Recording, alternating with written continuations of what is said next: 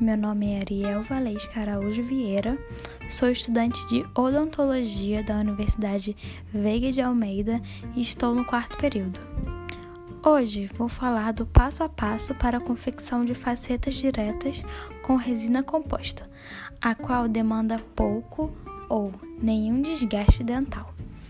Além de ser um método que pode ser realizado em uma única sessão, economizando em tempo e custo, tanto ao cirurgião dentista quanto ao paciente e apresentando uma estética satisfatória. Nesse aspecto, faz-se necessário que previamente seja realizado o planejamento do tratamento. Para isso, devemos avaliar se o paciente necessita de desgaste, se é apenas esmalte ou também dentina, se este apresenta alteração de cor acentuada, moderada ou inexistente, se é necessário alongamento dental para as guias de desoclusão, o grau de escurecimento, entre outros.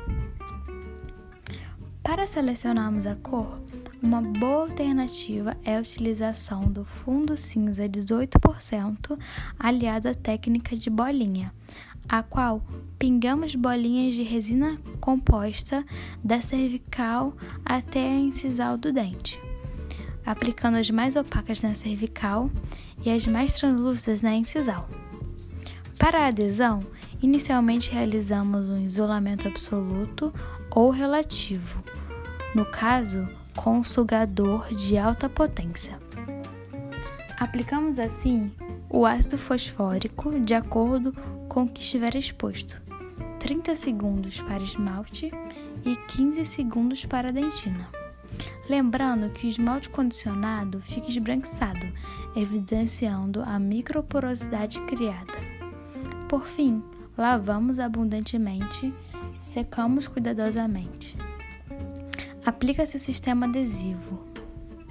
Com o microbrush, aguardamos 30 segundos, fotopolimerizamos, aplicamos novamente, aguardamos, fotopolimerizamos.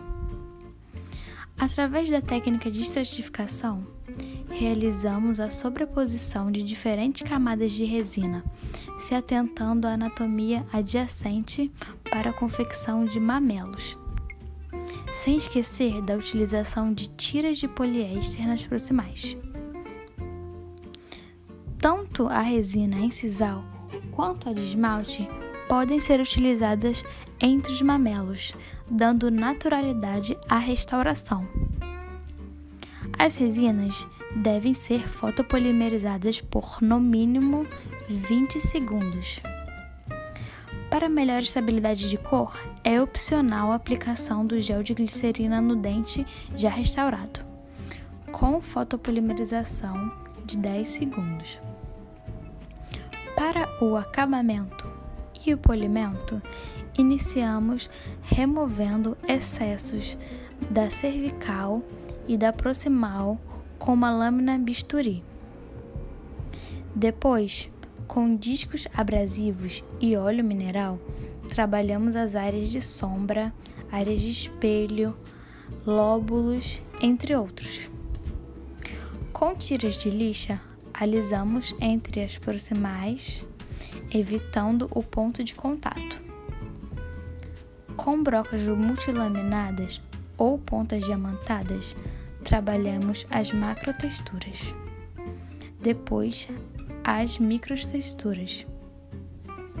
Por fim, com borrachas e mais óleo mineral, suavizamos os riscos e com um disco de feltro aplicamos pasta de polimento. E está pronta a nossa restauração.